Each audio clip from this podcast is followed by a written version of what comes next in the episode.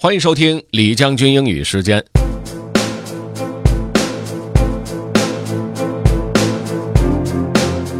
今天和大家分享的内容是关于怎样变得更有趣，而且只要很简单的一个步骤就可以实现。有这么神奇的事情吗？我们来听听看吧。Let's get started. Have fun.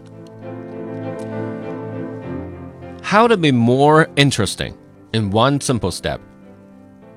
It's challenging in the beginning, but like everything, it gets easier with practice. By Justin Bariso. Jessica Hagy wrote the book on being interesting, literally. It all started with a piece she penned for Forbes a few years ago, entitled How to Be More Interesting in 10 Simple Steps. The article works not only because the advice is timeless, including recommendations like explore ideas, places, and opinions, and hop off the bandwagon, but because the simple illustrations are perfect complements. Hagy is also an artist whose work has been translated into more than a dozen languages. The article went viral, so naturally it was turned into a book. But Hagy's advice got me to thinking there's a single action one could take that actually rolls all 10 of Hagy's steps into one. I've taken this action for years, and people repeatedly point it out as a major strength, one that they both appreciate and have learned from. What is that single action? Assume that everyone else is interesting. How it works. When you assume others are interesting, you're naturally drawn to learn more about them. You ask questions not in an invasive or noisy way, but out of the most innocent of motives curiosity. Where from?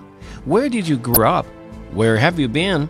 Those are three variations of one simple question that could lead to hours of potential conversation and easily draw an individual out. When you assume others are interesting, you don't dismiss their thoughts or opinions as wrong or strange, even when everyone else does.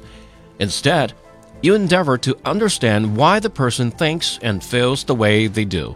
And in doing so, that person is naturally intrigued about you. As a byproduct, the other person is more open to hear and consider your thoughts and opinions, even when they disagree with them.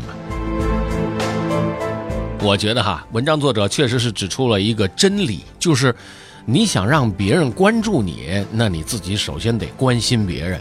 要想有效的交流，毕竟要双方互动起来才行。你得对别人的事情感兴趣，人家才会对你的事情感兴趣。如果您想回听本期节目，可以关注重庆之声的微信公众号“重庆之声”，点击品牌就可以进入李将军英语时间了。另外呢，也可以在喜马拉雅 FM 上搜索“李将军”，就可以找着我了。Okay, that's all for today. Thanks for listening. This is General Lee 李将军，下期节目见。